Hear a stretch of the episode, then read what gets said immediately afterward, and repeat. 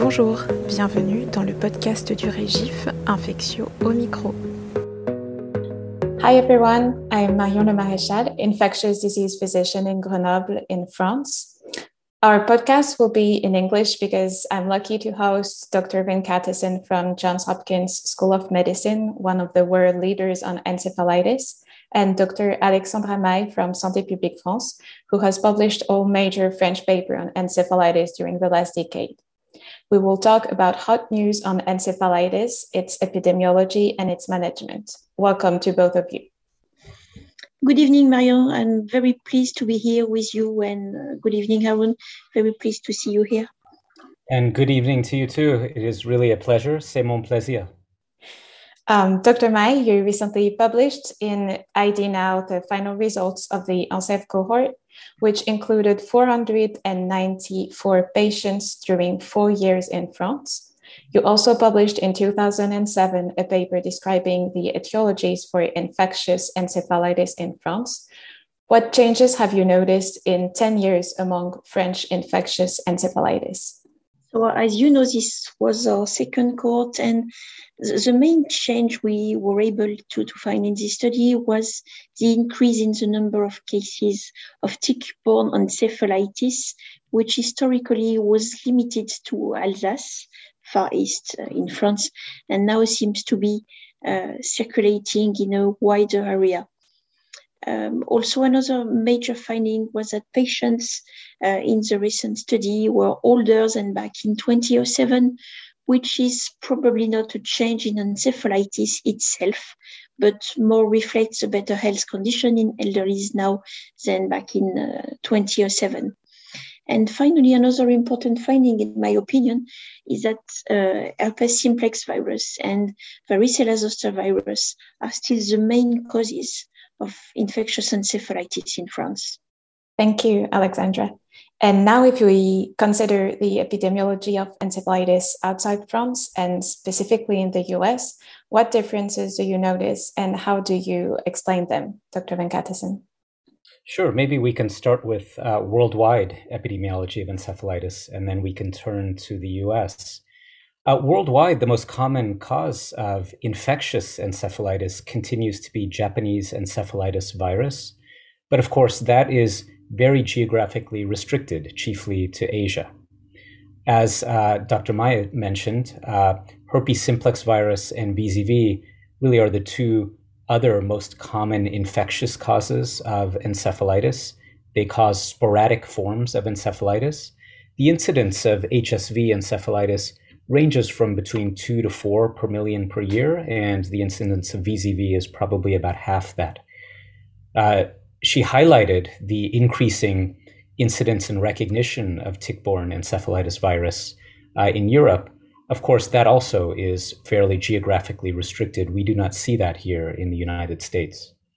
One of the things that we've recognized as a, an encephalitis community in recent years is that autoimmune causes are perhaps just as common as infectious causes of encephalitis in some parts of the world.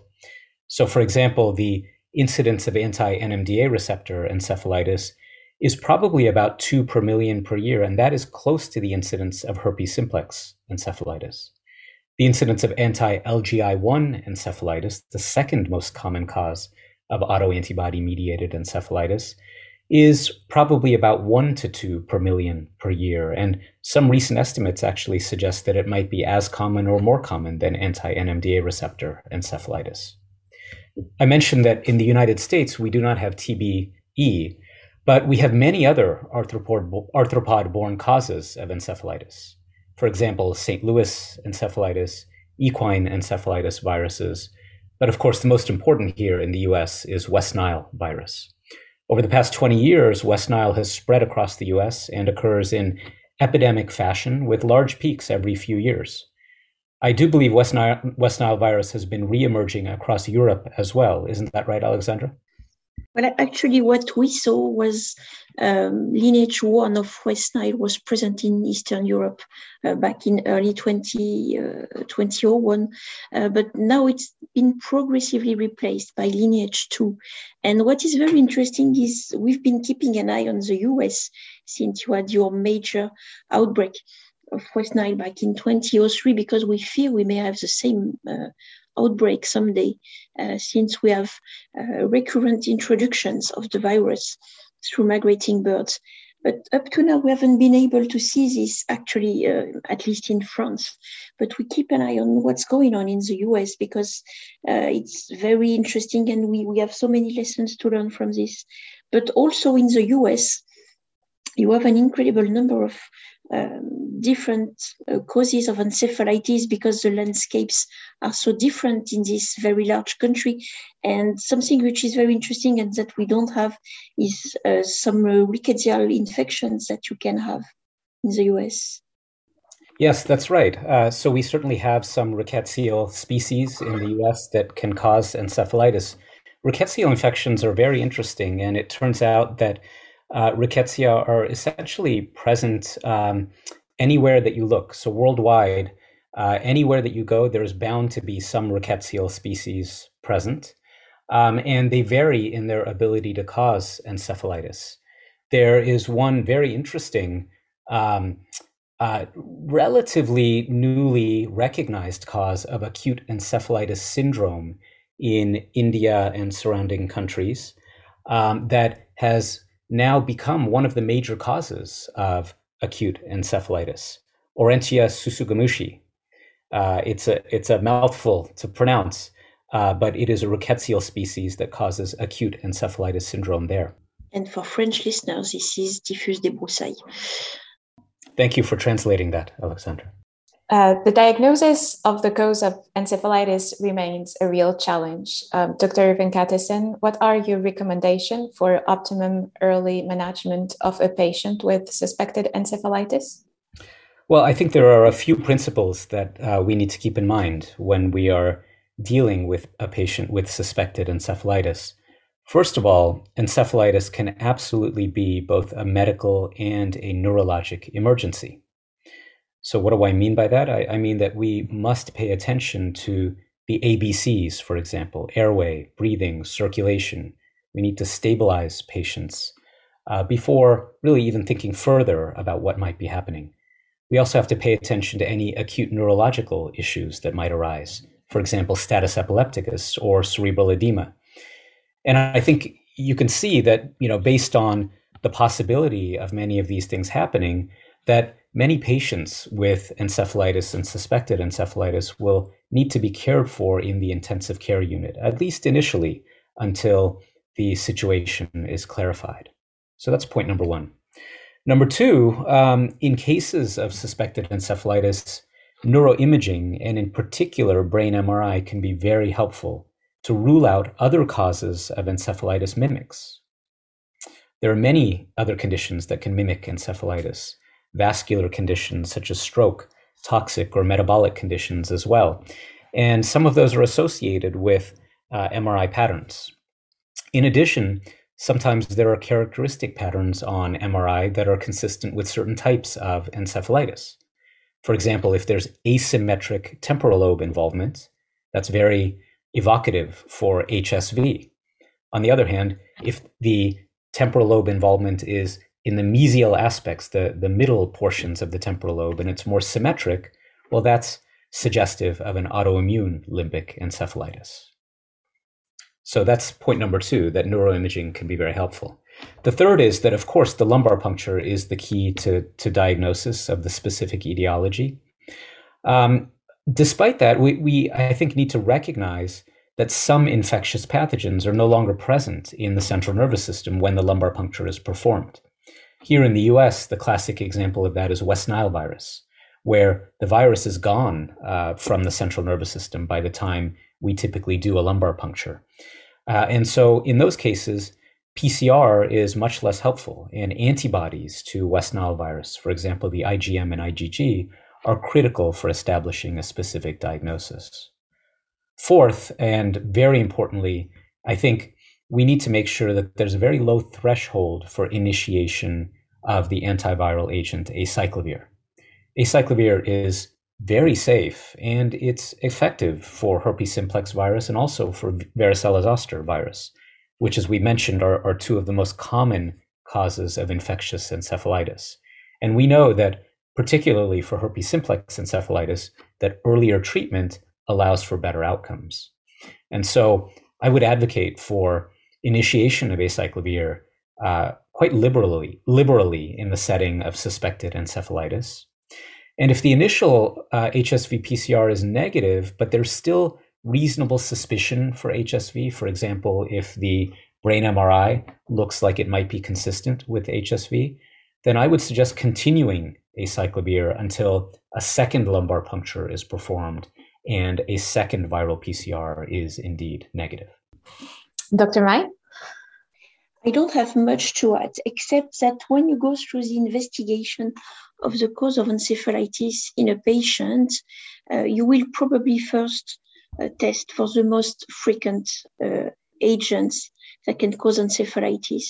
So after a while, when you have ruled out uh, most of the uh, usual suspects, you may want to test for rarer uh, causative agents. And at that time, you may want to have some early CSF. Uh, so my advice would be at the at the first LP, you may want to take additional CSF that you will not use immediately, but that you may be happy to have later if you want to test something uh, that was present uh, just in the early days of the encephalitis. And this relates to uh, what Arun said a moment ago about West Nile. And also during your investigation also you are infectious diseases specialist you may not want uh, to to let aside non-infectious causes so you may want to discuss your case with a neurologist uh, and possibly uh, an oncologist because what we have learned through all those years about encephalitis is that uh, it's a multidisciplinary condition and you need a multidisciplinary investigation and uh, discussion about these patients.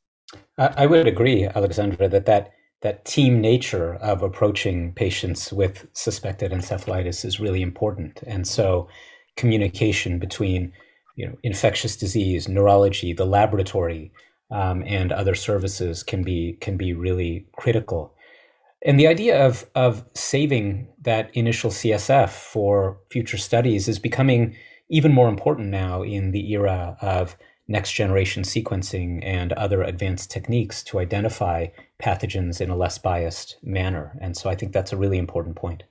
Yes, and I think it's important to emphasize that uh, you won't put your patient in danger if you take additional CSF to keep it. Um, and it's it's not a problem to have an additional few, few millimeters that you will keep frozen and may be able to use later.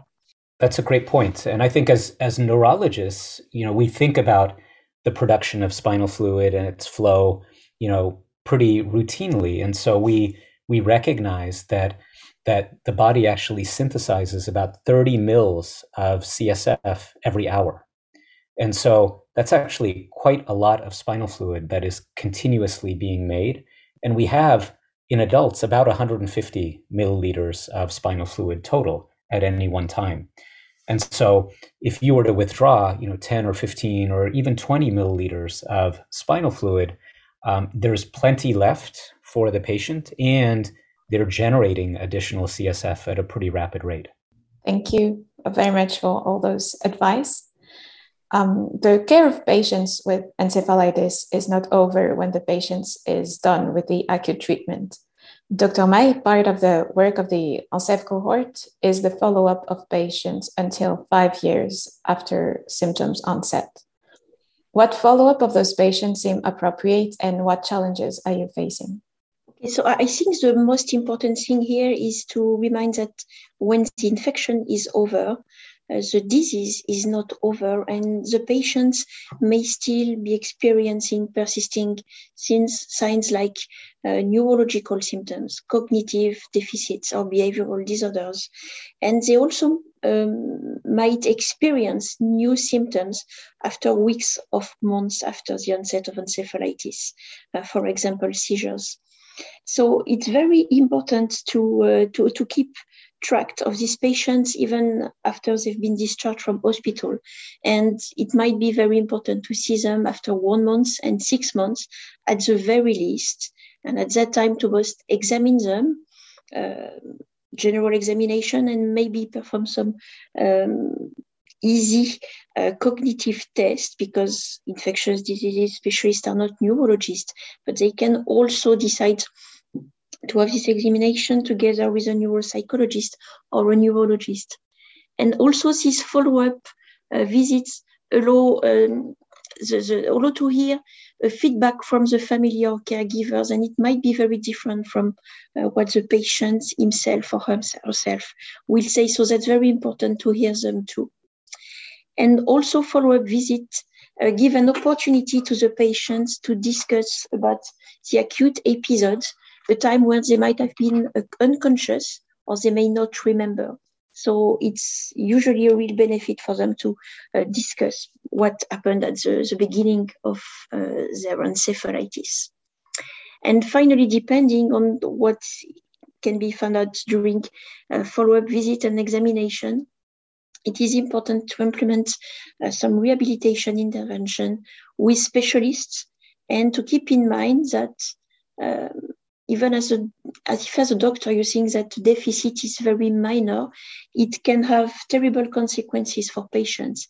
It can be a very uh, challenging hurdle in their everyday life, and even minor deficits may benefit from rehabilitation, not just severe cases. So the, the, the objective, the main objective is really to have a very careful examination during this follow-up and implement what is needed uh, for each patient. I agree, Alexandra. I think that you know we are beginning to learn more about the long-term sequelae in patients. You alluded to the impacts on quality of life, which really need to be better determined. For example, how does the encephalitis now affect their ability to get a job or hold a job? How does it affect social interactions or withdrawal from social interactions? How does it affect their ability to care for themselves or for others? These are things we need to learn more about. Uh, you also mentioned cognitive dysfunction, which we know is common after encephalitis, but we really need to do a better job of characterizing it because that, of course, can be quite disabling. We've learned that fatigue is extremely common and that that's also a disabling symptom.